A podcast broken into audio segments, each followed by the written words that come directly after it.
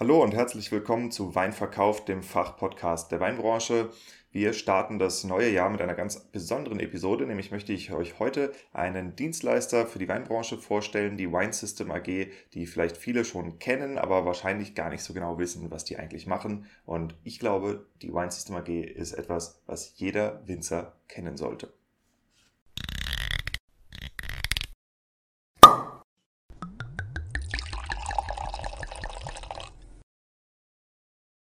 Wein gibt es nur, wenn die Winzerinnen und Winzer davon leben können. Weil das so ist, dreht sich hier alles um die Frage, was macht eine Weinmarke erfolgreich? Mal mit Gästen, mal alleine behandelt Wein verkauft die Säulen erfolgreicher Weinmarken und des nötigen Selbstvertrauens, das du brauchst, um mit deinem Wein den Durchbruch zu schaffen.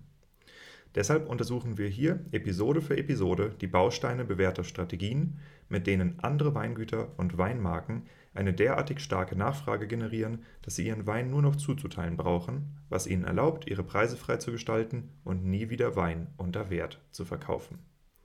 Dich erwarten spannende Episoden über messerscharfe Positionierung von Weinmarken, visionäre Verkaufstechniken, unterbewertete Nischen und entstehende Märkte. Eben alles, was Entscheidungsträgern im Weinbau und angrenzenden Wirtschaftszweigen dabei hilft, profitable Vertriebskanäle zu erschließen, ihre Betriebe vernünftig auszubauen und zuverlässig neue Kunden zu gewinnen. Du hörst Wein verkauft, mein Name ist Diego und hier geht es um die Kunst, Wein zu verkaufen.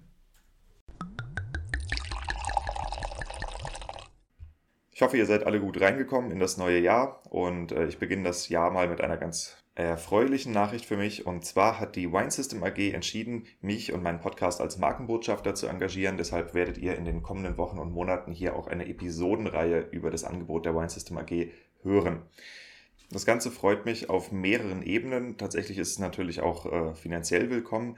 Aber es ist so, dass ich die Wine System AG schon vor einigen Monaten das erste Mal besucht habe und ich bin zutiefst beeindruckt dort hinausmarschiert, weil ich dachte, ach du Scheiße, was ist denn das hier und warum kannte ich das vorher noch nicht? Vor allem als Winzer. Und äh, genau das ist auch äh, der Geist, der Spirit, in dem wir jetzt hier über die System AG sprechen werden.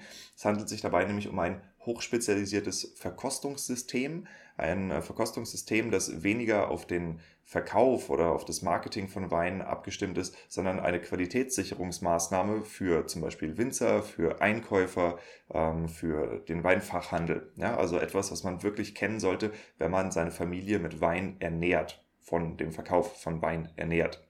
Und ähm, die Wine System AG bietet aber auch noch eine ganze Menge mehr. Es gibt verschiedene äh, Medaillen und Weinpreise dahinter. Es gibt Beratungsangebote für Winzer. Das ist alles äh, eine recht komplexe Angelegenheit, dementsprechend auch erklärungsintensiv. Und wir fangen jetzt einfach an in dieser ersten Episode mit äh, Brigitte Wüsting. Sie ist Teil des Vorstands von der Wine System AG und sie gibt uns einen Überblick, was uns erwartet, welche Medaillen es bei Wine System gibt, wie die auch funktionieren, welche Effekte die für Weingüter haben, ähm, wie die Ausbildung aussieht, weil es ist eine sehr, sehr komplexe Ausbildung, die dahinter steckt. Ähm, man kann sich ja auch bei Wine System zertifizieren lassen ähm, und was auch das Beratungsangebot äh, im Groben beinhaltet.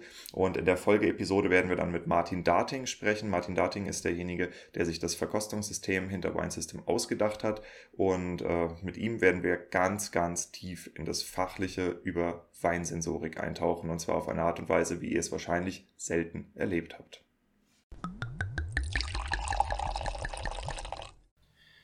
Meine Reise durch die Weinwelt hat mich jetzt an den Chiemsee geführt. Und das klingt erstmal dramatisch, aber in Wirklichkeit ist das ziemlich witzig, weil ich wohne genau auf der anderen Seite des Chiemsees. Und ich bin jetzt in einem kleinen Örtchen namens Daxa bei der Wine System AG oder auch im Treffpunkt Wein. Das ist äh, der Laden, wo das Hauptquartier von der Wine System AG ist. Und das ist eine ziemlich coole Sache. Erstens, weil ähm, das, was es hier zu hören und zu sehen und zu erfahren gibt, für Winzer echt spannend ist. Und äh, das andere ist, weil wir hier auch eine äh, schöne Kooperation, eine Partnerschaft geschlossen haben. Und das ist natürlich auch für mich und für meinen Podcast ganz toll, weil ich suche mir nämlich die Firmen, mit denen ich zusammenarbeiten möchte, auch sehr gut aus. Die sollen ja hier zu den Winzern passen. Und ich glaube, dass ich hier echt einen Goldschatz ausgegraben habe, der, wie so oft in der Weinwirtschaft, ein bisschen erklärungsbedürftig ist. Und äh, ich sitze heute hier mit Brigitte. Brigitte Wüsting ist, ähm, die, ist ein Teil der Führung von der Wine System AG und äh, wir wollen heute mal reingehen in das Thema, was gibt es hier überhaupt für Winzer, was gibt es hier für Sommeliers, was gibt es, kurz gesagt, für Weinprofis hier zu entdecken. Und äh, Genau, vielleicht fangen wir einfach mal ein bisschen damit an, dass du kurz mal drei Sätze zu dir sagst, wer du eigentlich bist und wie du in diese Firma reingekommen bist. Und dann entdecken wir die Firma Stück für Stück. Okay, ja. Also ich bin, mein Name ist Brigitte Wüstinger. Ich habe ähm, bin eigentlich ganz zufällig zum Wein gekommen, wie das ja ganz oft so ist. Habe eigentlich Speditionskauffrau gelernt, so ganz typisch. Und ähm, habe vor 20 Jahren schon in der Weinsystem als Mitarbeiter, also in der Firma meiner Mutter gearbeitet, habe damals die Datenpflege gemacht. Das war mir viel zu trocken, das Ganze. Ich wollte unbedingt mit Leuten arbeiten und bin dann eben ähm, unter diesem Dach habe ich angefangen, irgendwie einen Weinhandel aufzubauen, mich selbstständig gemacht, bin dann raus aus dem ganzen Weinsystem. Ähm, Konglomerat, sage ich jetzt mal, und bin dann hier nach Daxa, habe mir hier einen, einen, Handel aufgebaut und war jetzt zehn Jahre, oder jetzt mittlerweile sind es zwölf Jahre, selbstständig mit meinem Weinhandel.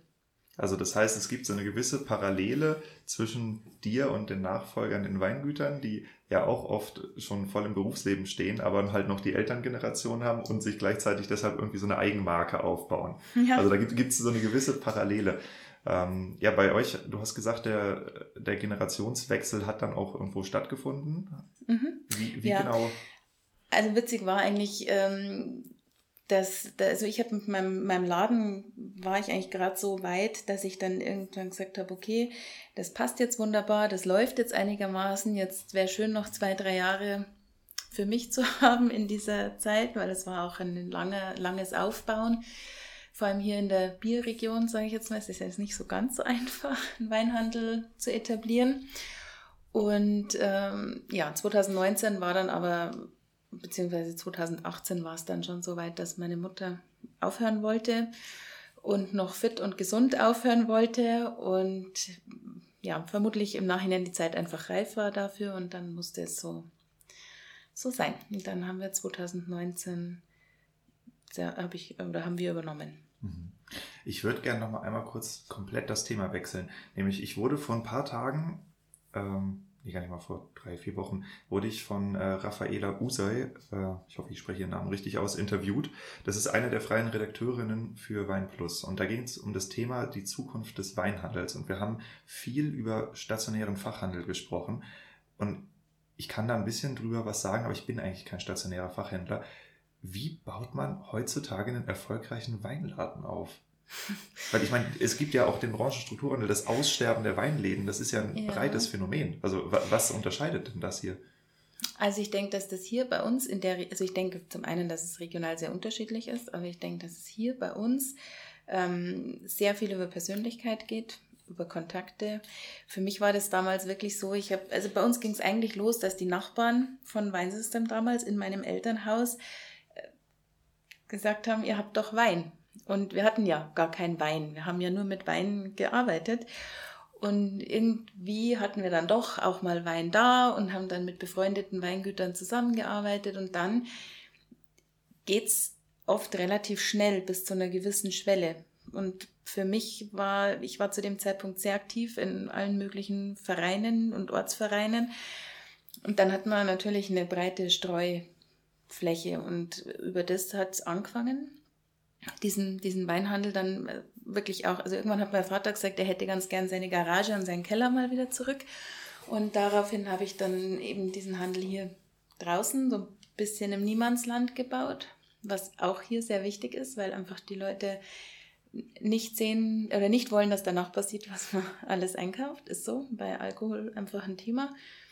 Und dann sind ja, dann, dann wächst es. Und ich denke, meine Kunden sind sehr mit uns mitgewachsen. Also wir haben angefangen mit viel Herold Rebe Rosé Lieblich in diese Richtung, einfache Winzergenossenschaftsweine und sind mittlerweile aber sehr ähm, speziell und auch im eben Naturweinbereich und hauptsächlich Bio und eher so die bisschen ausgefallen, ausgefalleneren Geschichten und unsere Kunden, unser Kundenstamm ist da mitgewachsen. Hm. Also das heißt, wenn ich das jetzt so richtig verstehe, würdest du sagen, wenn man vorhat, mit einem Weinhandel durchzustarten, dann braucht man eine extrovertierte Persönlichkeit mit starker Vernetzung, also Vereinsleben und so. Und ich meine, ich merke es ja auch selbst, wenn du sagst, du hast was mit Wein zu tun, alle respektieren dich auf einmal, ja, egal wo du bist.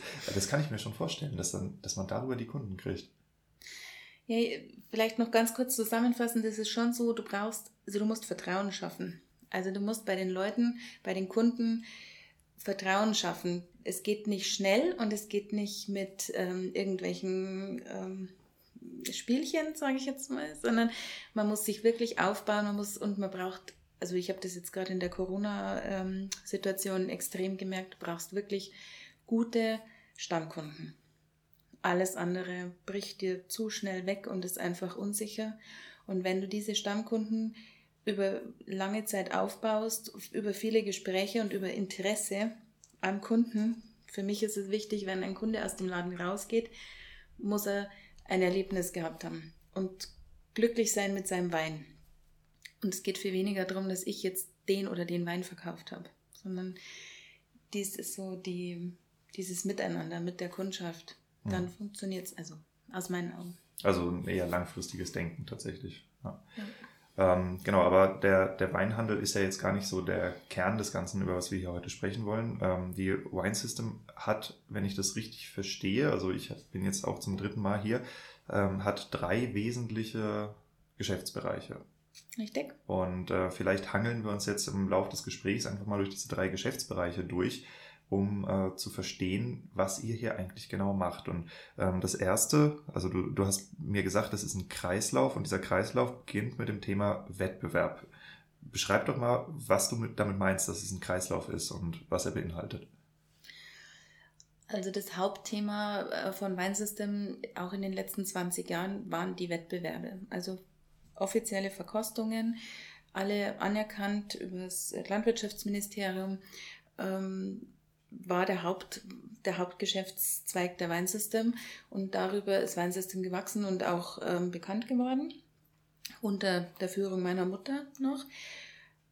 Ähm, während diese Verkostungen alle auf dem PRR-System von Martin Dating beruhen und aufgebaut. Also wir, wir verkosten ausschließlich nach PRR. Was wir übrigens auch noch im Detail erklären werden, aber das kommt später, ja. Richtig. Und für, und für uns war äh, 2019 mit, also mein, mein großes Thema war, dass ich gesagt habe, ich möchte es nicht alleine weitermachen. Wie meine Mutter aufhören wollte, mein System übergeben wollte, äh, war für mich von Anfang an klar, entweder es geht mit Martin zusammen oder, also für mich alleine war das kein, kein Weg. Ich habe wahnsinnig viel Potenzial gesehen in dem PAR-System, in Weinsystem, in dem, was wir schon immer gemacht haben und was wir jetzt eben auch noch aufgestellt haben. Ähm, und für mich war aber auch wichtig, dass es alles Hand und Fuß hat und dass es auch fachlich wirklich auf einer Basis fußt. Und die habe ich eben durch Martin mhm. ähm, an meiner Seite. Und dann ist eben dieser Punkt äh, 2019 war dann eben erreicht. Wir haben viel darüber nachgedacht. Wollen wir, wollen wir uns zusammenlegen? Martin hatte ja seine eigene Firma. Wollen wir das zusammen weitermachen? Früher war immer Martin als externer Verkostungsleiter bei den Verkostungen tätig und es war alles auch ein bisschen undurchsichtig, wer ist jetzt eigentlich wer, wie hängen die zusammen, was machen die zusammen. Und nachdem für mich Klarheit und Transparenz in allen Belangen sehr, sehr wichtig ist, war das für mich einfach der einzige Weg zu sagen, also entweder zusammen als eine Firma oder nicht. Ähm, also das heißt, du hast auf der einen Seite hier ein bisschen aufgeräumt, als du reingekommen bist mit dem Generationswechsel, aber ähm, das ist das ist was, das äh, werden wir wahrscheinlich gleich noch mehr erfahren. Ich wollte noch mal ein bisschen zurück zu den Wettbewerben. Ähm, was genau sind das für Wettbewerbe, die ihr anbietet? Und wie kommt man, wahrscheinlich im Falle deiner Mutter, auf die Idee, eine Firma zu gründen, die sowas anbietet? Oh. ja, das, ähm, ich denke, das ist eigentlich so einfach aus, aus, aus, dem, aus dem Geschäft rausgewachsen. Also es ging immer darum, Informationen zum Wein zu liefern. Und äh, einfach, es war die, Ur die, die, Ursprungsidee von Weinsystem war, an die Flasche Informationen zum Wein zu bringen, um dem Kunden oder Weinliebhaber das mit der Flasche gleich mitzuliefern. Ähm, das hat sich nicht durchgesetzt, aber über diesen Weg wurde dann immer klarer in der engen Zusammenarbeit mit Martin, dass, die, dass diese Wettbewerbe, die es gibt, ja schon lange, irgendwo nicht ausreichend wertschätzend sind der Arbeit des Winzers gegenüber, in unseren Augen. Wir haben festgestellt, die Weine werden angestellt, die Weine werden verkostet nach irgendwelchen Punkteschemen, je nachdem, nach was verkostet wird. Und im Endeffekt ist es dann, gibt es dann eine Punktzahl. Und das war uns zu wenig, oder gut, mir damals noch nicht, war da noch nicht mit so beteiligt. Martin und meiner Mutter war das zu, zu ähm, vage einfach. Es war nicht belegbar, es war nicht nachvollziehbar, es war nicht reproduzierbar. Und dann hat Martin angefangen, das Verkostungssystem PRR eben zu entwickeln. Und daraufhin, also angefangen hat es mit dem Bio-Weinpreis ähm, über die Biofach damals noch und mittlerweile eben der größte internationale Bio-Weinpreis. Es war der erste Wettbewerb und der ist mittlerweile eben auch gut etabliert. Ähm, dann gibt es noch den, den ganz neu jetzt den Pigundi Wein Award. Da geht es um Burgunder, also Rebsorten aus der Burgunder-Familie. Dann gibt es den ähm, Piwi äh, Wine Award International, den wir zusammen mit ähm, PV International äh, durchführen und äh, schon seit einigen Jahren den Wine Award International, der bisher auf Ostländer beschränkt war und seit heuer aufgemacht wurde und damit jetzt der erste wirklich ähm, erste Wettbewerb ist, bei dem alle mitmachen können. Also wo nicht nur Bio oder Piwi oder verschiedene Sparten betroffen sind, sondern wo wirklich jeden Winzer frei steht, seine Weine einzureichen. Mhm. Da müssen wir jetzt nochmal kurz eingrätschen. Ihr habt es mir letztes Mal schon erklärt. Was heißt heuer? Ah. Weil ich ja, habe Leute aus, aus, nicht nur aus Süddeutschland, die zuhören. Ja, äh, heuer heißt dieses Jahr. Okay, also seit diesem Jahr ist der International, wie hieß er, Weinpreis? Wein Award International. Ist er nicht mehr nur Osteuropa, mhm. sondern weltweit. Genau, international, wie er eigentlich vorher ja schon hieß, aber jetzt ist er wirklich offen. Mhm. Ähm, dieser ähm, Peavy Award, äh, habt ihr mit Peavy International auch was zu tun? Also das ist ja ein Verbund von Peavy-Anbauern. Peavy, also Peavy äh, International ist ein Verein, mhm. der international agiert und hat verschiedene Ländergruppen und Regionalgruppen. Ähm, und einfach der Zusammenschluss von Peavy-Winzern oder Winzer, die einfach auch diese Peavy-Rebsorten nach vorne bringen wollen. Und wir haben damit, also wir, wir arbeiten schon eben seit zehn Jahren mit Piwi International zusammen. Piwi International macht seit zehn Jahren den Weinpreis mit uns oder nach PAR. Okay, gut, also das heißt, ihr habt äh, vier, fünf Wettbewerbe, die ihr veranstaltet, große. Wir haben vier Wettbewerbe und der, also wobei einer geteilt ist. Mhm. Okay. Eine Frühjahrs- und eine Herbstverkostung. Wenn man jetzt an diesen Wettbewerben teilnehmen wollte als Winzer, was gibt es da für Bedingungen? Also im ersten Schritt gibt es mal keine Bedingungen. Es geht darum, dass man seinen Wein ähm, bewertet wissen möchte nach einem System, das reproduzierbar und nachvollziehbar ist. Also Transparenz steht in, an oberster Stelle. Ansonsten gelten natürlich die jeweiligen Teilnahmebedingungen. Also es gibt eben den Organic Wine Award International, da muss es natürlich biozertifiziert sein. Ähm, bei Piwi dürfen nur Piwi-Rebsorten angestellt werden, Pigundi nur Burgunder-Rebsorten und so sind eben die. Aber eben für jetzt den Wine Award International gibt es überhaupt keine Beschränkungen. Geht auch sogar alkoholfreier Wein und ähm, Apfelwein oder Wein aus Birnen oder alles Mögliche. Mhm. Ähm, wenn man jetzt einen Wein bei euch anstellt, wie genau läuft das ab? Also ich schicke einen Wein rein, ich schicke zwei Weine rein. Also ich meine, klar, ich, ihr werdet das auch nicht komplett pro bono machen, aber äh, was erwartet mich da als Winzer, wenn ich das noch nie gemacht habe? Äh, wir nehmen drei Flaschen Wein pro eingereichten Wein, den wir einfach brauchen äh, als Konterflaschen für den Fall, dass was zu Bruch geht oder dass einfach ein Korkschmecker ist. Äh, einfach, also diese drei Einstellmuster. Und ähm, ja, ansonsten schickt man die Weine ein. Es gibt eine Teilnahmegebühr, die sich staffelt nach Menge. Also wir haben so verschiedene Staffelpreise ab drei Weinen zum Beispiel, ab sechs Weinen. Und ähm, auch größere Staffeln für Händler beispielsweise, die oft Weine anstellen. Äh, ja, Anmeldung geht online und dann ist man dabei. Mhm. Wie groß sind diese Preise? Also wie viele Teilnehmer habt ihr? Das ist jetzt auch wiederum ganz unterschiedlich. Also der größte eben äh, Organic Wine Award ist über 1000 Weine und der kleinste war bis jetzt eben der Wine Award International als osteuropäisches äh, Land mit um die 100 Weine. Mhm. Und ähm, wenn, also ich habe noch ein Gespräch mit dem Martin Darting in Erinnerung, wo er sagte, dass ihr auch zum Beispiel bewusst nicht immer nur Höchstpunktzahlen um euch schmeißt. Ist das was, worin ihr euch unterscheidet von anderen Bewertungssystemen?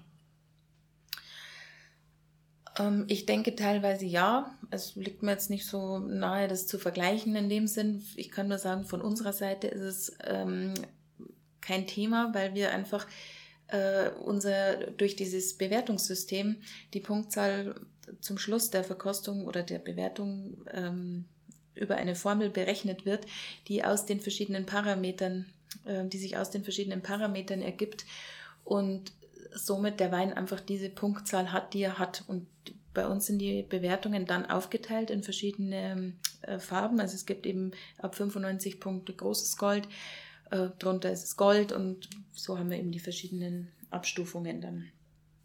Aber das ist interessant mit den Abstufungen. Ähm, wenn ich mir jetzt vorstelle als Winzer, ich stelle meinen Wein hier ein, ist es für mich wichtig, dass ich immer großes Gold kriege? Und was, was sagt mir das eigentlich, wenn ich zum Beispiel jetzt einen Wein habe, der Gold kriegt oder eine Abstufung darunter, die ich noch gar nicht kenne? Was gibt es denn überhaupt bei euch dann? Also es gibt eben Silber, Gold und großes Gold. Großes Gold hat die Besonderheit, dass die Weine, sie werden verkostet und wenn großes Gold rauskommt, das heißt eine Punktzahl über 95, dann werden die Weine geöffnet ähm, oder offen stehen gelassen, 24 Stunden. Das heißt einfach Best Practice. Wir schauen oder stellen uns vor, der Kunde äh, kauft den Wein, stellt ihn in den Kühlschrank, probiert ihn am nächsten Tag nochmal und dann muss er einfach immer noch großes Gold haben. Wenn er dann rausfällt, wird er Gold. Also ein großes Goldwein muss 24 Stunden mhm. überstehen, ohne zu verlieren. Genau, ja. ja. Mhm. Ähm, das ist der eine Punkt. Und äh, der andere Punkt ist, dass für uns einfach ganz wichtig ist, dass die, die Winzer mit unserer Bewertung einen, diesen PRR-Bogen und den Sheet kriegen. Dazu sagt, glaube ich, der Martin dann noch was.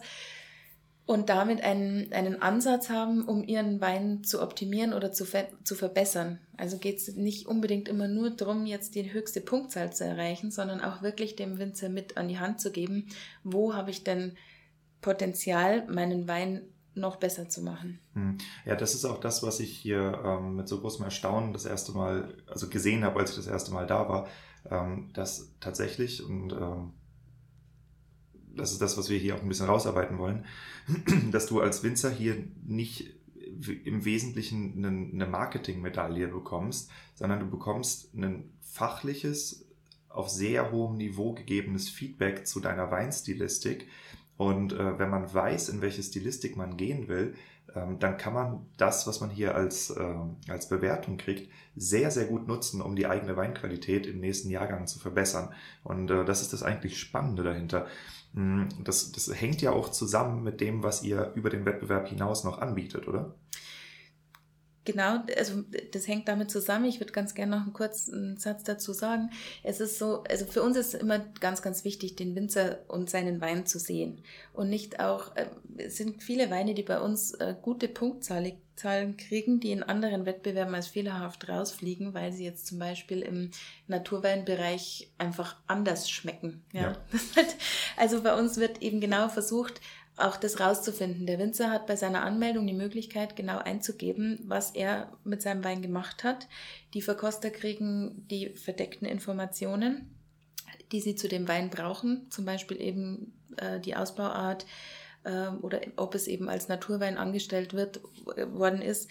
Und ähm, das ist für unsere Verkoster ganz wichtig, weil sie eben auch alle dahingehend geschult sind. Warte, das heißt, ähm, wenn ich jetzt einen Orange Wein oder ein Pet Nut mhm. hier einreiche, mhm. dann kriegt er keine schlechten Punktzahlen wie bei einer AP-Prüfung sozusagen, Richtig. weil er halt untypisch ist und, und Töne hat, die heutzutage nicht gewünscht sind, sondern er wird als Petnat in der Kategorie der Petnats bewertet. Richtig, genau. Ah, okay. Ja, und das ist uns ganz wichtig, weil nur damit kann man ja auch wirklich sehen, was der Winzer eigentlich vorhat. Ich meine, die, die, mittlerweile verändern sich die Weinstile ja sehr und eben die wollen wir auf gar keinen Fall ausschließen. Im Gegenteil, die sind für uns ja ganz wichtig und interessant und spannende Weine. Und ähm, unsere Verkoster sind dahingehend eben ausgebildet, dass sie das auch alles wirklich bis ins Detail erkennen und bewerten können. Amor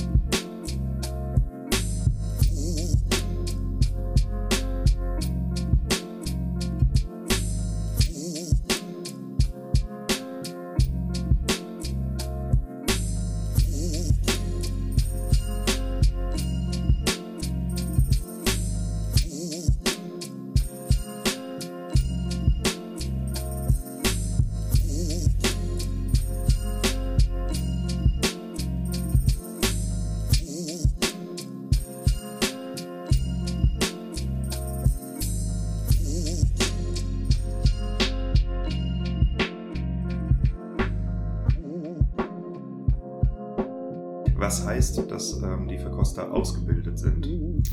Wir haben, ähm, also wir hatten schon immer natürlich professionelle Verkoster, Sommeliers, Winzer, ähm, Weinfachberater, die irgendwann mal mit Wein zu tun hatten. Aber mit, der, mit dem Generationswechsel waren wir vorher der, äh, standen wir so ein bisschen vor der Problematik, es ist 20 Jahre lang gewachsen und wir wollten unbedingt die Qualität der Verkoster auf ein hohes Level setzen und haben dann angefangen, die Ausbildung, die wir mit anbieten, wirklich auf, diese, auf dieses Niveau auszurichten. Wie habt ihr das gemacht? Es geht, also in erster Linie geht es um Sensorik. Die Sensorik ist ein großer Punkt, der auch in den meisten Ausbildungen erfahrungsgemäß zu kurz kommt. Also wir haben ganz viele wirklich schon gut ausgebildete Teilnehmer, die sagen, Sensorik, super, das hatte ich alles noch nicht. Und ähm, wir haben dann angefangen, unsere alten Verkoster, also die das ganze System schon immer mit begleitet haben oder die jetzt die letzten 20 Jahre dabei waren und Weinsystem auch mit aufgebaut haben, wollten wir natürlich nicht einfach irgendwie vor den Kopf stoßen, haben dann eine alte Hasen, eine alte Hasenprüfung, mhm. Qualifikation ins Leben gerufen, ähm, haben praktisch unsere alten Hasen, die weiter mitmachen wollten, auch auf dem neuen Level, die Möglichkeit gegeben, eine Prüfung abzulegen, um zu sehen, wo stehen sie. Teilweise wurden sie dann nachgeschult und haben parallel dazu die Ausbildungsreihe, die wir also über Expert und Master. Expert ist für den Einsteiger, der noch gar kein Weinwissen jetzt in dem Sinn hat. Master ist mit Vorkenntnis, wirklich ganz strukturiert neu zu konzeptionieren und dahingehend diese Ausbildung auf Sensorik anzubieten und auch diese angewandte ähm, Sensorik in PRR dann damit an, den, an unsere Verkoster weiterzugeben. Also das heißt, es gibt bei euch oder es gab in jüngster Zeit einen eine Professionalisierung im Verkostungssystem oder eine, eine, eine ich weiß gar nicht mehr, eine, eine Vereinheitlichung von Qualitätsstandards in der ja. Verkostung. Und das heißt, alles, was jetzt in den 20 Jahren davor, äh, was man in der Weinwelt über Wine Systems wusste und was auch wahrscheinlich in vielen Köpfen noch drin ist, gilt nicht mehr oder wurde aktualisiert. Ja, es wurde auf ein, es wurde einfach auf ein Level und auf eine einheitliche Basis gestellt. Also, und unsere Verkoster, also seit 2019 ist es so, beziehungsweise 2020, weil wir hatten diese Übergangsphase dann aus diesem alten Hasenpool. Ähm, seit 2020 ist es so, dass nur noch wirklich zertifizierte Master an den Verkostungen teilnehmen dürfen als Verkoster, die auch jedes Jahr eine ähm, Auffrischung nachweisen müssen, entweder in Form von Verkostungen, dass sie regelmäßig teilnehmen, oder dass sie eben äh, Seminare buchen um wieder auf den neuesten Stand zu kommen. Und für unseren Masterpool oder unsere Community bieten wir immer wieder auch ähm, Spezialseminare an, wo es dann wirklich nur um Phenole geht oder um Säure oder Weinfehler zum Beispiel. Ja, ich dachte, dass ich äh, ein bisschen was vom Verkosten verstehe, bis ich hier mal mit dem Martin zusammen den Wein verkostet habe. Der hat mich in Grund und Boden gestampft, was Fachwissen angeht. Also das war echt beeindruckend. Ähm, ich weiß jetzt zum Beispiel von anderen Verkostungen, ich sag mal irgendeine Blabla Wine Trophy, gibt's ja verschiedene, ähm, da wirst du vorher eingeladen, kriegst irgendwie eine drei Stunden Schulung, wo dir im Wesentlichen das Punktesystem erklärt wird und dann ist äh, Happy Drinking den ganzen Tag angesagt. Das ist wahrscheinlich nicht das, was ihr mit Ausbildung meint, oder? Richtig. Unsere Ausbildung äh, ist aktuell eine Online-Ausbildung. Wir haben sie ja eben wegen Corona dann auf Online umgebaut, ähm, aber auch da wirklich das Konzept umgebaut. Also nicht nur die Ausbildung eins zu eins äh, vor den Bildschirm gesetzt. Ähm, wir haben Dozenten, also die, die von Martin schon lange ausgebildet wurden, die jetzt auch diese Ausbildung ähm, durchführen. Und es ist für Expert, also Expert hat drei Teile. Es gibt Expert 1, 2 und 3. Es geht einmal Anbau, ähm, Ausbau und Sensorik. Und das gleiche System gibt es beim Master, wieder 1, 2, 3, wobei im Expert eben die Grundlagen geschult oder gelernt werden, vermittelt werden. Und im Master äh, geht es um die Zusammenhänge, ums Verstehen. Also unsere Ausbildung hat sehr wenig mit Auswendiglernen zu tun, was ja bei vielen anderen ähm, Ausbildungen der Fall ist.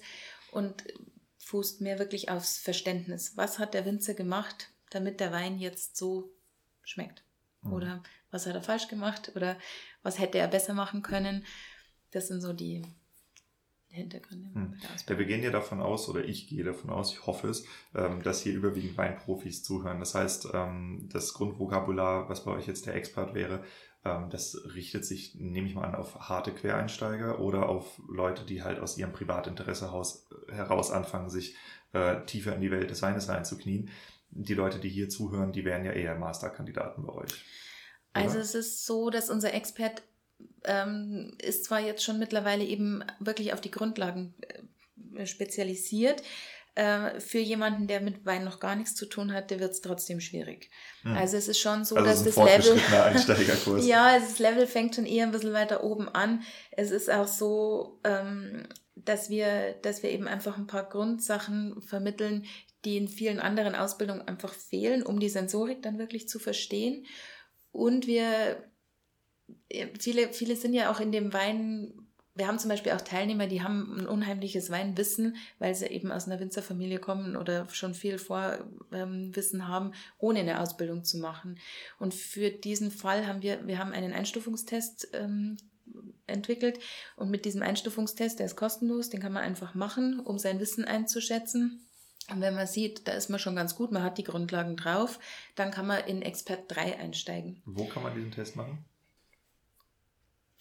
Also den äh, kann, findet man, den, den Link zu dem Test findet man auf der ähm, Internetseite unter winesystem.de oder auch auf unserem Instagram-Account oder wenn man bei Google eingibt, Einstufungstest Weinsystem, kommt es an dritter Stelle, glaube ich, oder so. Mhm. Ja, also diesen Selbsttest, äh, da wollte ich euch jetzt mal auffordern. Äh, ich werde mich als erstes einem Striptease hingeben und ich werde diesen Test bald mal machen und äh, meine Ergebnisse bei Instagram posten. Und falls ihr, liebe Zuhörer, Bock habt mitzumachen, damit wir mal gucken können, wer von uns hier überhaupt Ahnung von Wein hat, ähm, dann macht das doch gerne und äh, postet das auch. Man kann äh, das Ganze mit Wine System verbinden. Die heißen bei Instagram at wine, W-I-N-E, unterstrich System, unterstrich AG. Das ist dann so ein schwarzes Bild mit einer ägyptischen Nase und einem Auge drin, Wine System. Dann bist du bei den richtigen. Und äh, genau, dann können wir mal unsere Testergebnisse posten. Das ist doch bestimmt witzig, weil äh, ich habe mir sagen lassen, dass wir Winzer oft denken, wir wüssten viel mehr von Wein, als wir tatsächlich wissen. Wer traut sich? ähm, aber jetzt habe ich noch eine ganz andere Frage. Und zwar, du hast eben gesagt, diese Ausbildung findet jetzt online statt. Ich meine, klar, das ist ja Corona-bedingt, aber wie, wie managt man denn eine Sensorikausbildung online, bitte? Also wir verschicken Wein an die Teilnehmer. Die Teilnehmer kriegen für jeden Kurs ein Paket mit dem entsprechenden Wein. Es wird online ähm, natürlich über, also es gibt Skripte, das ist auch noch wichtig zu wissen. Wenn man zum Beispiel jetzt Expert 3 bucht, der ist einfach obligatorisch, weil es um die Grundlagen der Sensorik geht, die bei vielen einfach nicht vorhanden sind. Und wenn wir, äh, wenn man Expert 3 gebucht hat, also oder ein Seminar gebucht hat oder eine Ausbildungsreihe gebucht hat, kann man zu allen anderen vorgehenden Ausbildungen auch die Skripte kaufen und kann sich da selber noch mal ein bisschen durchlesen. Also es gibt zu jeder Ausbildungsreihe ein Skript, dann gibt es die Weine dazu und bei den Masterkursen dann auch ähm, verschiedene Pülverchen, die wir mitschicken, eben zum Beispiel ähm, Tannin oder Phenole, dass man einfach mal auch weiß, um was geht es da in dem Ganzen. Hm. Es wird dann zusammen eben online. Es sind äh, kleinere Gruppen, nicht so große äh, unpersönliche, sondern man hat auch einen guten, guten Kontakt zum Dozenten und kann dann immer auch Fragen stellen und diskutieren und zusammen die Weine verkosten. Hm. Naja, also ich habe äh, auch gedacht, dass ich das kann, bis ich dann mit Martin hier unten mal gesessen habe. Und äh, wir haben uns ziemlich äh, zerrissen über das Thema, was ist der Unterschied zwischen Flavonoiden und Anthocyanen im Geschmack und Bitterkeit und Astringenz? Und äh, er hat mich echt an die Wand gefahren, muss ich sagen. Also ich dachte, ich wüsste, über was ich spreche, aber ich musste feststellen, nein, ich weiß nicht, worüber ich spreche. Insofern, ähm, ich habe diesen Test auch schon dem einen oder anderen Winzer mal nahegelegt, äh, oder nicht den Test, sondern die Ausbildung, weil ähm, man kann definitiv sein Expertenwissen hier vertiefen. Ähm, das war jetzt aber nur der Expert. Und äh, was, was ist denn, wenn ich äh, jetzt bei dem Selbsttest rausfinde, okay, ich bin jetzt relativ gut, ich kann in den Expert 3 einsteigen, was erwartet mich denn danach im Master? Also im Master geht es eben, wie ich vorher gesagt habe, um diese Zusammenhänge. Also es geht einfach ums Verstehen, was passiert, damit also im, im Nachgang im Wein dann das und das stattfindet. Und ähm, ja, also ganz wichtig, nicht auswendig lernen, sondern eben wirklich zu verstehen, was passiert im Keller. Wir haben zum Beispiel im Master 2 ein extra ähm, Teil Chemie. Da geht es einen Abend nur um Chemie, äh, chemische Formeln und Chemie ähm, zum Wein oder zur Sensorik.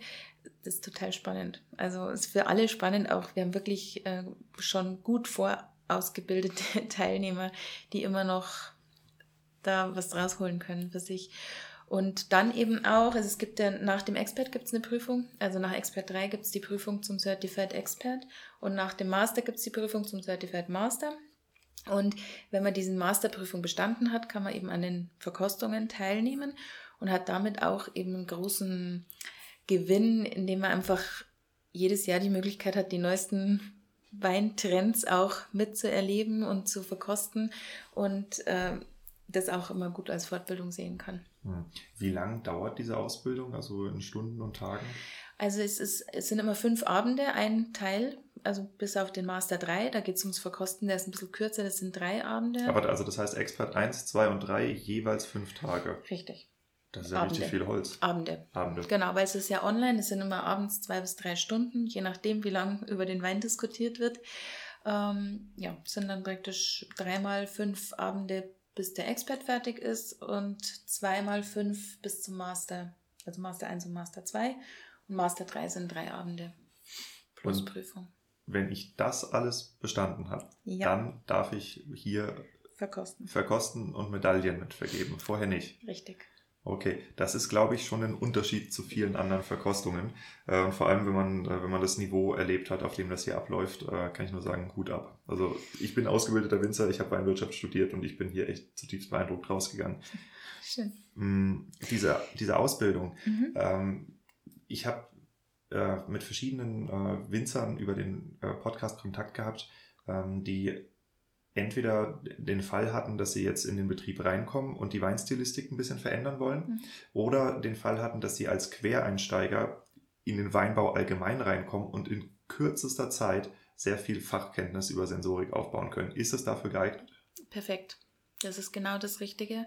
Und da, da kann man wirklich eben sich in relativ kurzer Zeit, klar sind es fünf Abende, wobei wir die auch immer aneinander reihen, wirklich die, also fängt jetzt zum Beispiel im Januar, fängt wieder ein Kurs an, ähm, dass wir versuchen, das möglichst straff durchzuziehen. Es ist aber auch die Möglichkeit zu sagen, ich mache jetzt Expert 1 und mache in der nächsten Reihe den Expert 2, weil ich dazwischen eine Pause brauche. Also da sind wir relativ flexibel. Man kann ähm, das ist verständlich, also man kann Expert 1 machen, muss dann, dann, nicht gleich abbrechen. im Anschluss Expert ja, 2 ja. machen, sondern kann dann in der nächsten Reihe mhm. wieder einsteigen. Und in äh, was für einem Turnus bietet ihr die Ausbildung an? Ähm, wir haben jetzt in 22 sind äh, drei komplette Reihen geplant.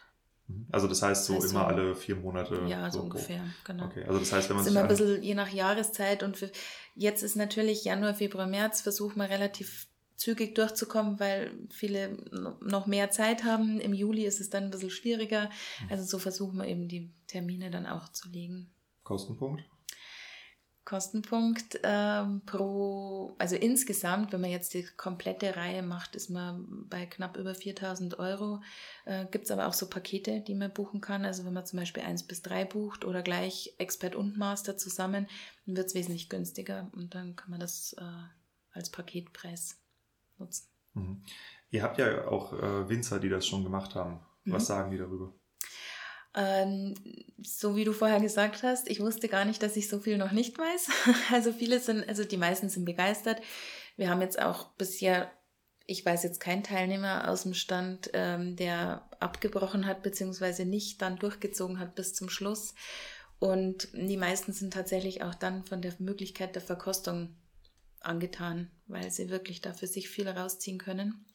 Und weil diese Ausbildung eben genau das bietet, was du vorher gesagt hast. Ich kann die Sensorik äh, meiner Weine beeinflussen. Ich kann, ich weiß, was da passiert. Ich kann die Weine beurteilen lassen, kann diesen PAR-Bogen für mich ins letzte Detail zerlegen und habe wahnsinnig viele Möglichkeiten, mein Handwerk danach äh, zu optimieren.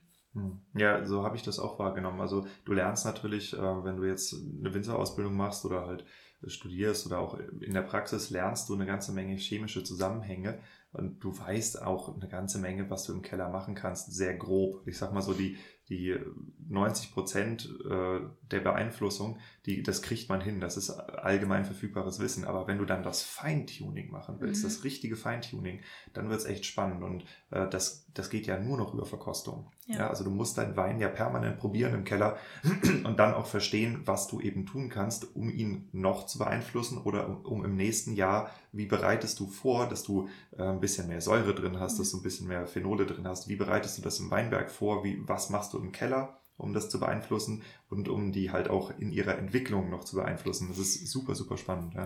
Also ich denke, dass auch da ähm, muss man gar nicht unbedingt wirklich die Ausbildung machen. Also um da jetzt wirklich so ins Detail einzusteigen, macht es natürlich äh, Sinn und auch Freude. Äh, das Ganze ist sehr, äh, wenn man da mit Leidenschaft dabei ist, macht Spaß. Ähm, aber auch die Wettbewerbe sind schon, geben schon wahnsinnig viel Möglichkeit und Aufschluss äh, aus diesen PR-Bögen rauszulesen. Wir haben das zum Beispiel jetzt äh, spannend erlebt, wie wir in Südtirol waren, bei einigen Winzern, die schon länger, oder Italien jetzt im Allgemeinen, die schon länger unsere Wettbewerbe äh, nutzen. Die haben uns ihre ganzen PR-Bögen auf den Tisch gelegt von ihren verschiedenen Medaillen, äh, von, von den verschiedenen Weinen und haben uns genau die Entwicklung erklärt. Also die nutzen diese PR-Bögen und sind jetzt keine äh, Verkoster in dem Sinne oder PR-Master, aber sie man versteht den PR-Bogen, wenn man sich damit auseinandersetzt. Ähm, da gibt es in Kürze auch ein, ein kleines äh, Video dazu, wie man den PR-Bogen richtig lesen kann. Und die ähm, haben wirklich dann angefangen, das im Keller zu verändern und in der nächsten, im nächsten Wettbewerb geschaut, ob es sich ausgewirkt hat. Und es ist funktioniert. Also das geht auf. Mhm. Das ist auch für uns schön zu sehen, dass es so in der Praxis auch dann angewandt und umgesetzt wird. Mhm. Ja, das ist, das ist eine super Sache, weil äh, der Martin hat zu mir gesagt, ähm, die eine Grundlage in diesem PRR-Verkostungssystem ist, wenn du keine Optimalpunktzahl gibst, musst du es begründen können. Mhm. Und das heißt, also zum Beispiel, ein Wein kann äh, wenn du jetzt einen Orange-Wein hast und der hat nicht diese typische Orangennote. Das können dem einen gut schmecken, aber das könnte halt für die Typizität des Orange-Weines gar nicht so gut sein. Ja, das heißt, das könnte zu einer schlechteren Bewertung führen, obwohl der Wein eigentlich sehr mainstreamig und sehr, sehr, sehr trinkig ist sozusagen. Ja, ja. Aber wenn man halt sagt, ey, du willst doch einen Orange-Wein machen, vielleicht willst du den auch ein bisschen abgefahrener haben, ähm, das, das ist eine tolle Sache, weil du hast dann eine Konstruktivkritik die, äh, wo, wo du halt auch weißt, okay, warum ist mein Wein denn gut oder schlecht bewertet und was kann ich im nächsten Jahr machen, um den in der Stilistik, in der Typizität, die er hat, zu verbessern. Ja. Da haben wir jetzt auch ganz neu ein Feld eingefügt, eben mit Hinweis an den Winzer, wird es ab den nächsten Wettbewerben geben, dass, der, dass die Verkoster, es sind ja immer zwei Verkoster, die einen Wein ähm, verkosten. Also wir nehmen uns da auch wirklich viel Zeit. Wir haben ungefähr zehn Minuten pro Wein mit zwei Verkostern, die den wirklich über diese verschiedenen Parameter durchgehen, sich einig werden müssen. Wenn sie sich nicht einig werden, kommt ein Dritter dazu, also eben entweder Verkostungsleiter oder Qualitätssicherung, um dann das Ergebnis herbeizuführen. Und ähm, die schreiben dann einfach auch rein in den PAR-Bogen, was sie dem Winzer mitgeben. Eben zum Beispiel, möchtest du einen abgefahrenen Orange-Wein, dann noch ein bisschen in die Richtung. Oder eben ist ein braver Orange-Wein für das sehr gut gemacht oder irgendwie so in diese Richtung. Mhm. Ja, also wir werden auf jeden Fall auch noch in einer weiteren Episode ähm, das Arbeiten mit den äh, PAR-Bögen ähm, wirklich demonstrieren und zwar an Weinen, die wir äh, gemeinsam verkosten. Also auch da werde ich, das werde ich live mitmachen, ähm, damit ihr erstmal seht, wie das abläuft.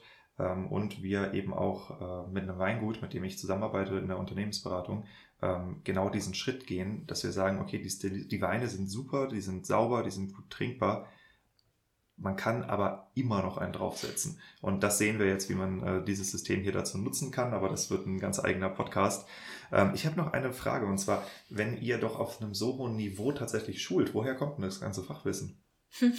Ja, das Fachwissen kommt äh, auf alle Fälle von Martin Darting, der sich ja seit vielen, vielen Jahren mit dem Thema auseinandersetzt ähm, er, der auch eben über, über die Arbeit mit Menschen, die nicht mehr riechen und schmecken können, da wirklich tief eingestiegen ist. Ja, auch schon diverse Bücher geschrieben hat zum Thema Sensorik und da nicht stillsteht.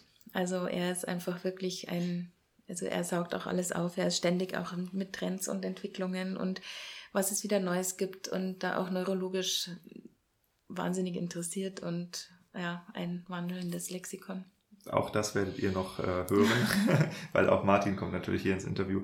Ähm, Martin macht bei euch, also er hat diese Ausbildung mit konzipiert oder konzipiert und er macht dann wahrscheinlich auch die, die Beratung, oder?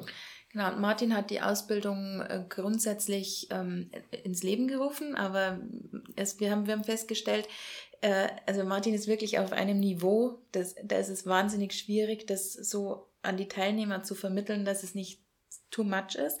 Also Martin kommt in den Masterausbildungen dazu, partiell, und macht dann die Spezialseminare. Und die Ausbildung an sich hat ähm, unsere Dozentin Inge Mainzer ähm, neu strukturiert auch und die Skripte neu ähm, gemacht und sie hält auch äh, die Ausbildungen, beziehungsweise haben mittlerweile auch noch zwei weitere Dozenten, die die Expertreihe jetzt schon übernehmen, weil es zu viel wird dann für einen. Also das mhm. heißt, ihr habt einerseits das Fachwissen von Martin und dann aber auch halt noch eine pädagogische Aufbereitung, dass das Ganze für Leute, die noch nicht so hardcore im Thema Wein drin sind, überhaupt verdaulich ist. Richtig, genau. Mhm. mhm. Okay. Ähm, die, äh, die Beratungsdienstleistung, mhm. die ihr anbietet, die hängt ja dann, nehme ich an, sehr, sehr eng auch mit den anderen Geschäftsbereichen von euch zusammen. Vielleicht kannst du da so ein bisschen mal erklären, wie eigentlich dieses ganze Modell Wine System funktioniert mit Fokus auf die Beratung. Mhm. Also es war eben so, dass wir 2019, wie wir das übernommen haben von meiner Mutter, war das relativ, also war Weinsystem sehr, sehr breit aufgestellt. Und wir haben uns überlegt, was wollen wir wirklich, auf was wollen wir uns konzentrieren. Und in diesen Überlegungen und Erarbeitungen ist dann dieser Kreislauf eigentlich entstanden, dass man sagt, man hat, man hat die Wettbewerbe, man hat die Ausbildung und die, hat die Beratung und eigentlich nähert es sich alles. Es ist ein, ähm, also es hängt alles zusammen. Wir bilden aus, wir haben damit neue Profis, die wiederum an den Wettbewerben teilnehmen. Wir haben den Wettbewerbe, ähm, dahingehend Winzer, die sich vielleicht jetzt nicht selber ausbilden wollen, die dann eine Beratung in Anspruch nehmen. Und aus diesen Beratungen kommen meistens wieder neue Teilnehmer für die Ausbildung, weil sie dann doch so fasziniert sind und einsteigen wollen. Und so ist es eigentlich ein schönes rundes Bild. Ähm, am Anfang war es so, dass wir äh, mit dem neuen Namen auch Weinsystem Trust Your Senses äh, gestartet sind, weil wir gesagt haben, Weinsystem ist wahnsinnig, wahnsinnig technisch. Und wir wollten unbedingt diese Menschlichkeit auch mit reinkriegen und Trust Your Senses, also einfach ein ganz großes Wort für mich, Vertrauen und eben wirklich auf seine eigenen Sinne vertrauen. Und da wollen wir die Leute hinbringen, dass die Leute auf sich selber vertrauen. Es geht uns bei der Beratung nicht darum, ähm, unsere Meinung oder unseren Geschmack oder unsere ähm, Ansichten aufzuzwängen, sondern äh, das ist für uns ganz, ganz wichtig, in dieses Weingut zu gehen und sagen, was ist da? Wo wollen Sie hin? Was ist eigentlich das Passende? Was ist, ähm, also wir wollen eigentlich nur unterstützen, um den eigenen Weg zu finden und da vor allem auch sensorisch das Ganze ähm, dann zu optimieren. Hm. Ja, ich sag mal so, es gibt viele Winzer, die sehr, sehr individuell arbeiten in ihren Kellern aber es gibt eben auch Winzer, die halt einfach jeden Wein grundsätzlich ins nächstbeste Weinlabor geben und sich dann erklären lassen, was sie mit dem Wein anfangen sollen, dass man den einigermaßen trinken kann. Und äh, ich nehme an, dass diejenigen von euch, die hier zuhören, die ihren Wein wirklich lieben, dass die Interesse daran haben, ihren eigenen Sinnen zu vertrauen im Keller. Ja, und dass das eben was ist, äh, was man wirklich auch trainieren kann und was man auch lernen kann.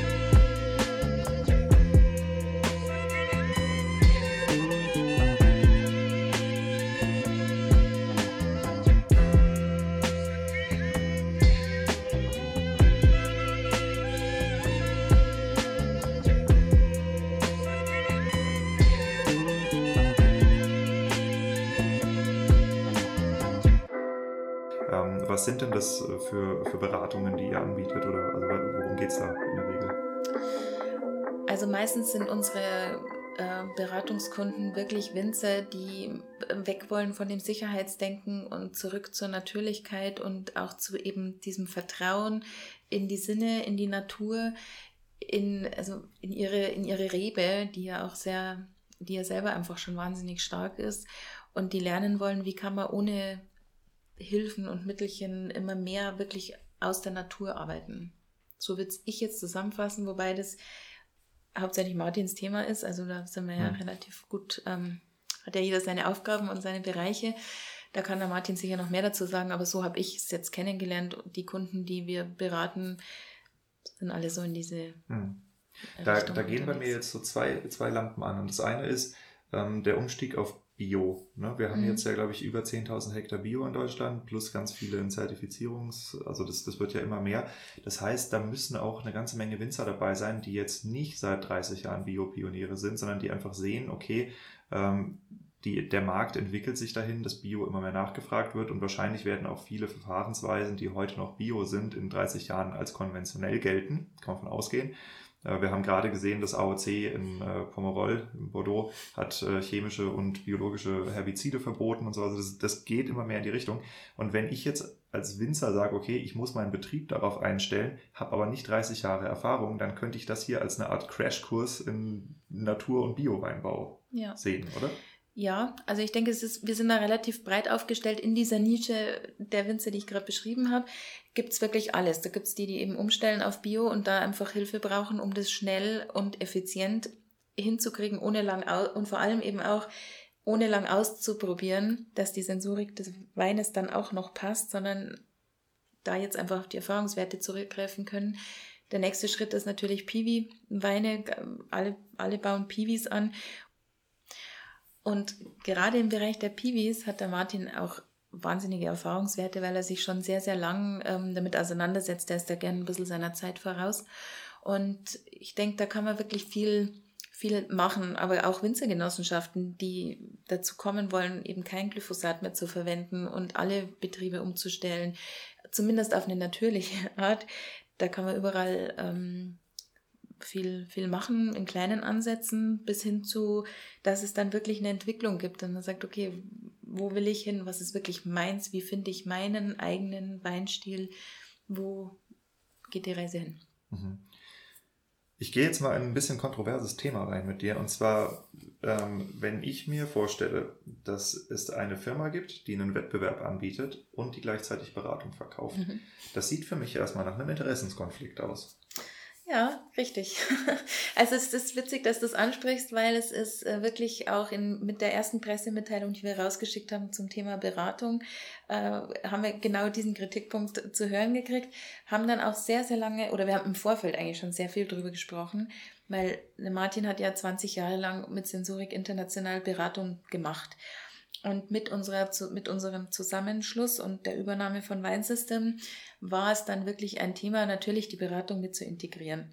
Und auch uns war dieser Punkt irgendwo so auf dem Tisch und wir haben immer wieder besprochen und diskutiert, sind aber ganz zum ganz, ganz klaren Ergebnis gekommen und das heißt einfach Ehrlichkeit und Transparenz. Ich denke, wir, wir sind so transparent, es geht eigentlich gar nicht großartig transparenter, es ist alles nachvollziehbar. Es ist alles reproduzierbar und wir, es liegt uns überhaupt nicht nahe, irgendwas zu verkaufen oder zu bewerten, um daraus was zu generieren. Also so wie es uns nach dieser Pressemitteilung ähm, an uns herangetragen wurde, so schlecht haben wir im ersten Schritt erstmal gar nicht gedacht, muss ich ganz ehrlich sagen. Weil das war wirklich so, wo wir uns gedacht haben, okay, wie schlecht denkt die Welt? Also sowas wäre uns überhaupt nicht in den Sinn gekommen.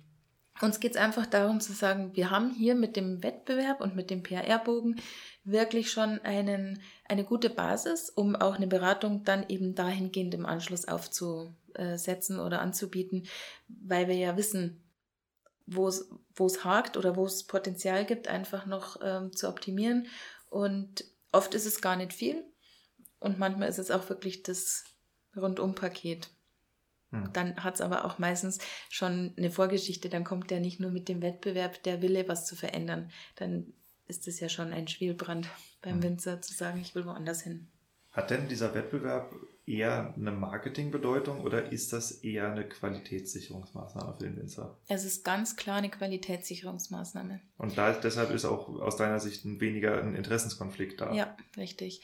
Weil wir nicht auf Vermarktung gehen. Immer wir, wir verbreiten natürlich die Ergebnisse, wir, also wir veröffentlichen die Siegerlisten, wir geben die Medaillen aus, wir geben die Urkunden aus.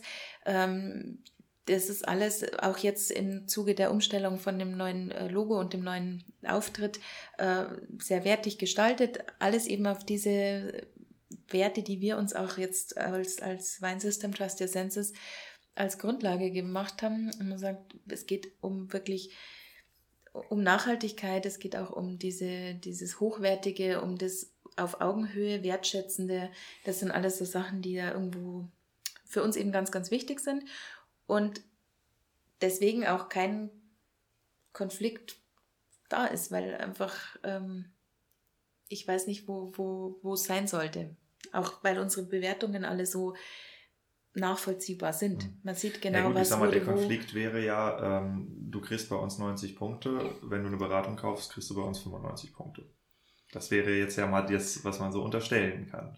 Macht aber wenig Sinn, weil wenn ich 95 Punkte, also ich, ich brauche ja einen Ansatz für die Beratung. Also eigentlich ist es ja, muss man ja sagen, wenn jetzt ein, ein Winzer 95 Punkte hat, dann braucht er ja im Endeffekt, also wir können ja auch nicht, wir haben mit unserem System ja gar nicht die Möglichkeit zu sagen, du kriegst 95 Punkte weil wir haben zwei Verkoster, die wir da erstmal einkaufen müssten, dass sie da irgendwas ähm, manipulieren über die Punkte, die dann über eine Formel berechnet werden, ist schwierig.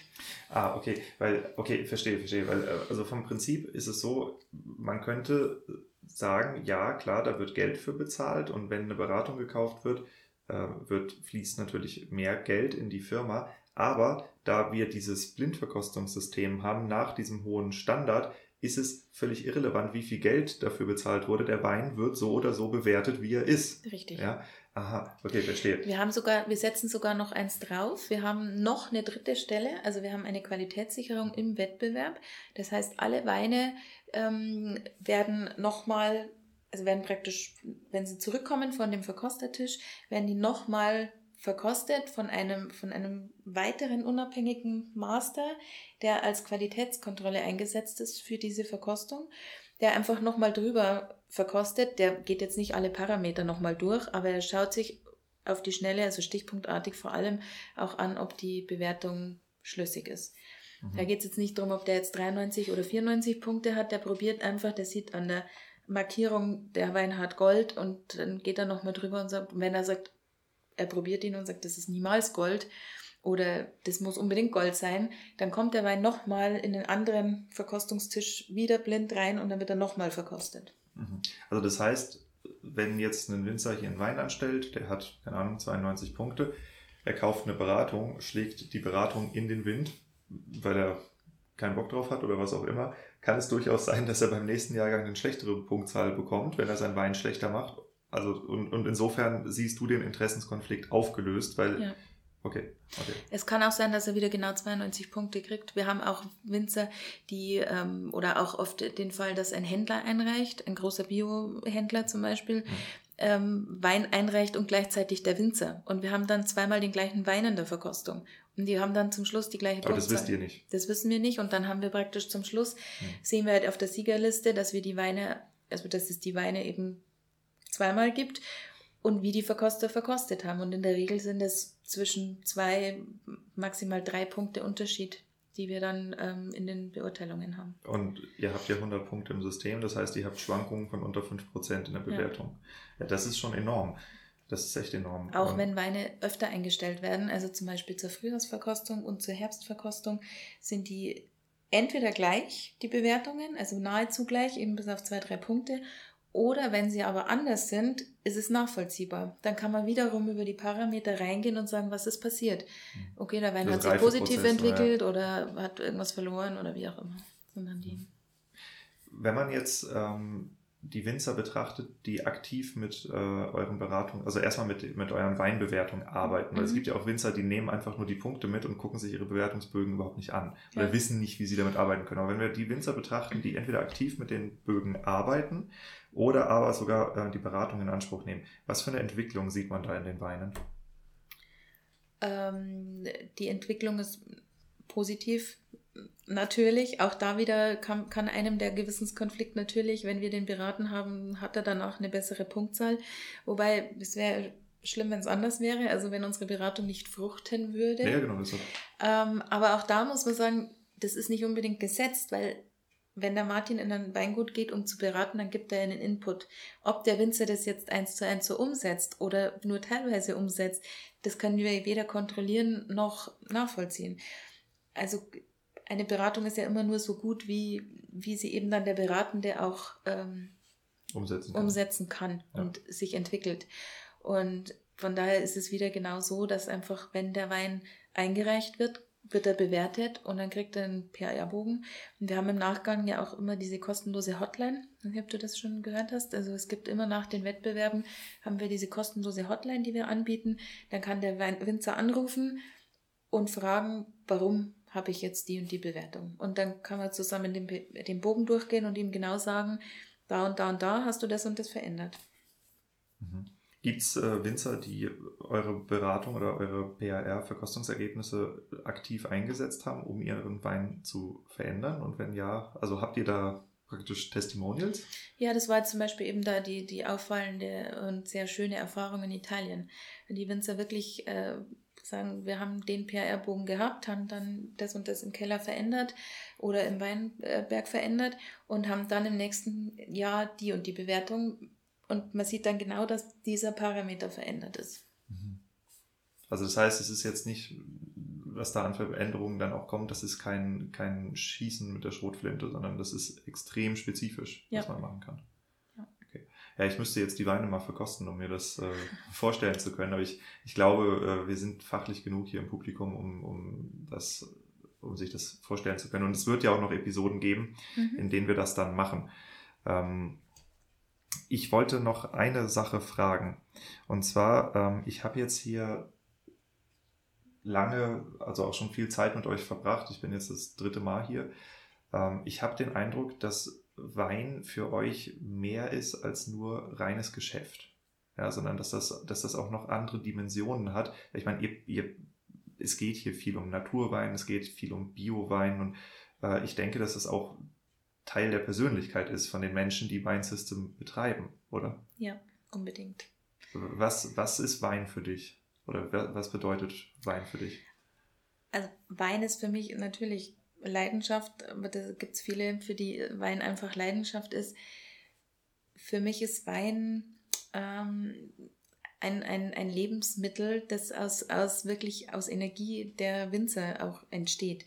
Deswegen ist es auch so wichtig für uns, dem Wein wirklich mit Wertschätzung in der Bewertung zu begegnen, weil es ist ein, wenn man sich überlegt, wie lange der Winzer braucht, um dieses, diese eine, also diesen Wein zu machen, was alles an Arbeit drin steckt, ähm, dann finde ich, ist das nur gerechtfertigt. Und für uns ist es auch so eine Art, ähm, ja, eine Philosophie, eine Le ein Lebensstil. Es ist einfach wichtig, dass man da in dieser Natürlichkeit, in dieser auch einfach Wertschätzung immer es geht einfach darum zu sagen, es ist Wertschätzung gegenüber der Natur, der Familie, die hinter dem Weingut steht, dem Winzer, dem Wein und dem ganzen Prozess.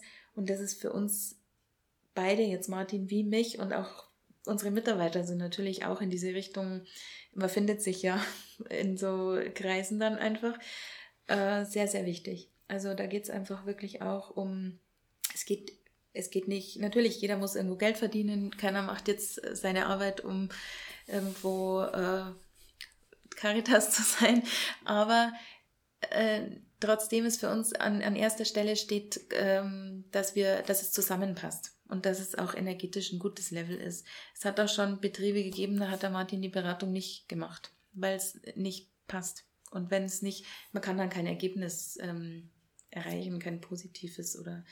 Also wenn man praktisch überhaupt nicht auf der gleichen Ebene kommuniziert. Zum Beispiel, ja, ja. richtig. und oder auch die, die Ansichten so kontrovers sind, dass man sagt, das äh, hat keinen Sinn. Oder es geht einfach auch nicht um nicht immer nur um Geld. Es mhm. geht um viel mehr, einfach auch um die Emotionen, die so ein Wein auch transportiert. Das ist ja alles irgendwo Energie. Hm. Was sind denn die Gesprächs- oder Wertebenen zum Thema Wein, die ihr, hier anbietet, beziehungsweise welche, welche Art von Weingut wäre hier gut aufgehoben bei euch? Jetzt für die, für die Wettbewerbe oder die Beratung oder ganz allgemein? Ja, also sag mal, mit, mit wem würdet ihr hier gut zurechtkommen? Von wem gehst du davon aus? Also, ich, ich stelle die Frage vielleicht mal anders. Ja. Es, gibt, es gibt ja Winzer, die sind sehr konventionell, die sind sehr auf ihre Maschinen geprägt und auf ihre Filtrationsmittel, auf äh, diesen, diesen sehr chemischen Weinbau. Und es gibt Winzer, die sind mehr auf, äh, ich lasse das jetzt, ich lasse Natur, Natur sein geprägt. Und das sind auch oft unterschiedliche Menschentypen, die dahinter stecken. Der eine ist ein bisschen spiritueller, der andere ist ein bisschen kaufmännischer, der nächste ist ein bisschen technischer, der dritte ist ein bisschen religiöser oder so, wie auch immer. Und ähm, gibt es eine bestimmte, einen bestimmten Typ Menschen, wo du weißt, okay, das ist, da, für die sind wir da ja.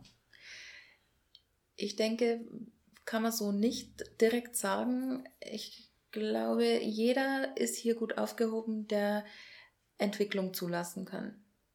Egal wo er steht, weil es ist unsere Aufgabe oder unsere Leidenschaft, die Menschen da abzuholen, wo sie stehen. Wenn jemand natürlich schon auf der Natur- und Nachhaltigkeitsschiene ist, dann setzt man in einem anderen ist man in einem anderen Level oder unterwegs, wie, und das ist ganz wertfrei, also nicht besser oder schlecht, das ist einfach anders, wie wenn ich jemanden habe, der sehr konventionell arbeitet und vielleicht einfach auch einen, einen anderen Weg geht. Oder wie du gesagt hast, eher der Kaufmann ist und jetzt gar nicht unbedingt in den Keller möchte. Ich denke auch, das ist Aufgabe einer guten Beratung, genau das rauszufinden. Oft kann ein Weingut nicht wachsen oder sich nicht entwickeln, weil der Winzer an sich vielleicht gar nicht der Kellermeister ist, sondern der Kaufmann. Er wird aber seit Jahrzehnten in den Keller geschickt, um den Wein zu machen. Und auch da gibt es einfach Möglichkeiten der Entwicklung und der Umstellung oder Umstrukturierung. Und dann kann es plötzlich in ganz andere Sphären laufen. Hm, ja, da sind wir bei der Bottleneck-Thematik äh, so ein bisschen angekommen. Das hatte ich ja mit dem Utz Grafmann in seinem Interview auch lange besprochen. Ähm, nee, aber ich glaube, ich glaube, äh, ich habe einigermaßen verstanden, was ihr tut. Wir haben jetzt eine Stunde gerissen. Wir werden ähm, auf jeden Fall in weiteren Podcasts noch ins Detail reingehen und zwar in das Verkostungssystem und ähm, oder auch gucken, wie man äh, mit dieser Verkostung für sich als Winzer arbeiten kann, weil es gibt natürlich auch viele, die das als, als Sommeliers oder halt aus, der allgemeinen, aus dem allgemeinen Weininteresse rausmachen. Aber ich glaube, dass das hier eben auch besonders spannend ist für Winzer, die ihre eigene Weinstilistik weiterentwickeln wollen. Und das kann man ja in jedem, Zu äh, jedem Zeitpunkt machen. Das kann man machen, wenn man gerade anfängt, Wein selber zu machen, wenn man den Betrieb der Eltern übernimmt oder einen neuen Betrieb aufbaut. Oder wenn man halt sagt, aha, der Markt verändert sich, ich verändere mich jetzt mit. Und äh, das, das ist, glaube ich, eine, eine tolle Sache. Und äh, ich denke, dass ihr mit eurem Nachhaltigkeitsfokus, also diesem wirklichen Naturfokus, dass ihr wahrscheinlich lange, lange ein krasses Nischendasein geführt habt. Aber ich glaube, eure Zeit ist jetzt gekommen. Also wenn ich mir angucke, wie, äh, wie viele Winzer umstellen und jede Marketingkampagne, die ich draußen sehe, ist Greenwashing bis zum geht nicht mehr ähm, da wird es auch immer Firmen geben und gerade im Weinbau halt auch Winzer geben, die sagen, okay, wenn ich das schon mache, dann mache ich es all in. Und äh, dann seid ihr hier mit euren 20 Jahren Erfahrung in dem Bereich. Das ist halt echt nicht zu unterschätzen. Ja.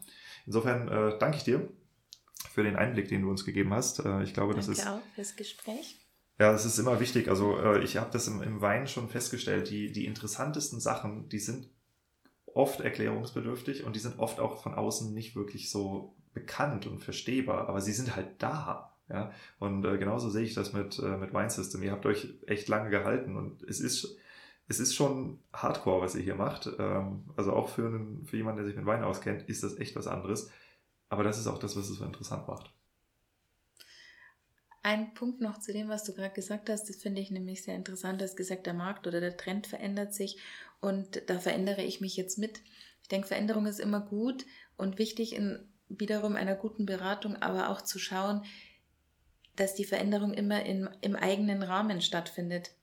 Dass man sich selber nicht verkauft, nur um einem Trend hinterher zu laufen oder sich dem Markt anzupassen. Und das, glaube ich, ist auch ganz extrem unsere Zielgruppe. Sagen, ich möchte mich zwar verändern, ich möchte mich entwickeln, aber es muss meins sein. Es ja. darf meins sein. Ja, das kann ich so unterschreiben. Das habe ich wahrscheinlich falsch ausgedrückt. Ich glaube auch, dass dieses ökologische, dass man das nicht als Trend betrachten darf, sondern das ist eine Bewusstseinsfrage. Ja. Ähm, ich glaube, dass eine breite Masse der Bevölkerung durch diese Themen wie Klimawandel, Bienenschutz, was auch immer, all die Themen, die ja in der Landwirtschaft so beliebt sind, weil sie halt auch für, zu Auflagen führen, die führen aber auch dazu, dass ein allgemeiner Bewusstseinswandel bei vielen Menschen angeregt wird. Und das würde ich nicht als Trend bezeichnen, sondern das ist einfach da. Das ist richtig. Und es trifft auch wiederum auf eine Beratung zu, weil jede Beratung setzt eigentlich in einer Bewusstseinsentwicklung an. Man verändert sein Bewusstsein, man wird sich über Sachen klarer und damit findet ja auch wieder ein Prozess und eine Entwicklung statt, ähm, die einen dann wieder auf einen neuen oder einen weiteren Weg bringt. Das ist eigentlich das, was es so spannend macht. Hm. Ich habe auch jetzt mit einigen Winzern gesprochen, die ganz aus dem konventionellen Bereich kommen, die, ich sag mal, bio interessiert sind. Manchmal gar nicht bio, manchmal auch Themen wie Therapreta oder einfach so ein paar so alternative, Piwi. äh, ja, Piwis, genau, einfach, einfach andere Anbaumethoden, weil du musst nicht Bio-Winzer sein, um zu sagen, ich will meinen Boden gut behandeln und ich will was Schönes zu vererben haben. Und ähm, dieses Umdenken oder diese Interessiertheit für nachhaltige Methoden, die ist definitiv da. Und äh, man muss halt auch bedenken, wenn, wenn ich weiß, ich als Mensch werde mich in eine immer nachhaltigere äh, Art zu denken entwickeln mit zunehmendem Alter, was so ist, ja, weil man einfach in mhm. längeren Phasen denken lernt, dann muss ich eben auch meinen Betrieb so mitnehmen, dass er noch zu mir passt, dass ja. ich meinen Betrieb noch mag in 15 Jahren bis hin zu, dass ich es auch ähm, schaffe, mein Arbeitspensum so einzurichten, dass Zeit für mich bleibt und ich ein Wochenende oder für die Familie Zeit habe. Und nicht, ist es nicht immer nur viel gut, sondern einfach auch nach dem Prinzip, weniger ist mehr. Martin sagt immer so schön, weniger arbeiten, mehr verdienen. Das ist so das Ziel. Und wenn man da die richtigen Schrauben dreht, dann läuft vieles einfacher. Und dann hat man da auch einen guten gutes Auskommen damit dann. Amen.